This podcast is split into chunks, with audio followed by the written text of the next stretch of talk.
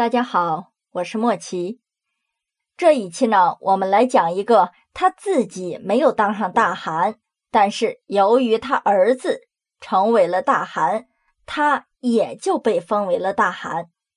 前面我们也讲过一个类似的人物，谁呢？就是托雷。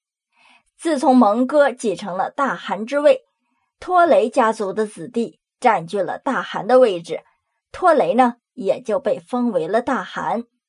这一期呢，我们讲的就是元武宗海山的父亲达腊麻巴腊。他也是由于儿子成为大汗，他就被封为了大汗。其实，在这儿呢，我们为什么提到达腊麻巴腊？和前面一样，我们提到托雷是为了提到他的妻子梭鲁和帖尼。在这儿呢。我们也是为了提到达腊麻巴腊的妃子妲己。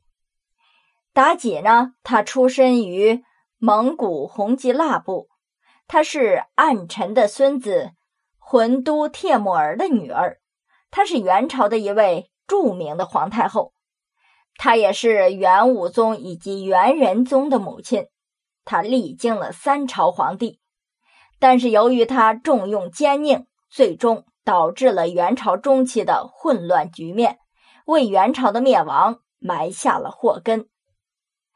妲己呢，在上一期我们已经提到了，她是元成宗铁木儿的二嫂，她所生的海山和爱玉黎拔利巴达两个儿子，在他夫君死后留下了孤儿寡母。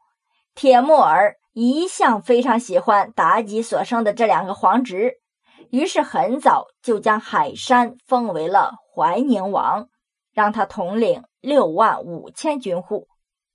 由于铁木儿当时没有子女，他就打算按照兄死妻嫂的风俗，将寡居的二嫂妲己纳为妃子，顺便呢一举两得的就解决了继承人的问题。在一三零五年，元成宗病危。成宗啊，就想立妲己的儿子海山为太子，但是补鲁罕皇后她想要专权呢，所以为了防止海山即位，就将他们从大都迁到了怀州居住。在成宗逝世之后，在右宰相哈喇哈孙的帮助下，妲己母子取得了朝臣们的支持，入朝稳定了局势。妲己的儿子海山。就入朝即位，是为元武宗。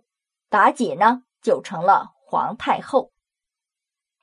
元朝啊，是我国历史上后妃干政现象最为突出的朝代。先后呢，有十三位称帝的君主，但是较深介入政治的皇后多达十一人。在元成宗的皇后卜鲁罕被赐了毒酒了结此生之后，随之而来的。以太后身份干预朝政的，就是武宗海山和仁宗爱玉黎拔力巴达的母亲妲己。海山称帝之后，当天就将母亲妲己尊封为皇太后，把他的弟弟封为了皇太子，而海山自己的两个儿子和氏腊和图帖木儿却只能称为皇子。约定从此之后，兄终弟及，叔位相继，这皇位就由兄弟两人的家族轮流继承。海山呢，仅仅当了四年的皇帝，才三十一岁就去世了。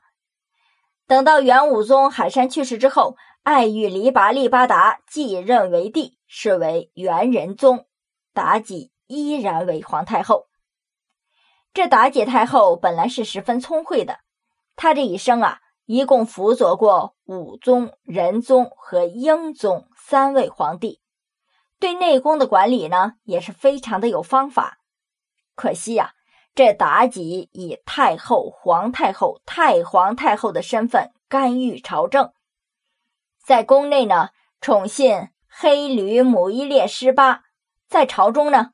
任命亲信失列门、纽林以及铁木迭儿，他们之间呢是狼狈为奸。提到这儿，有一个名字，大家是不是耳熟呢？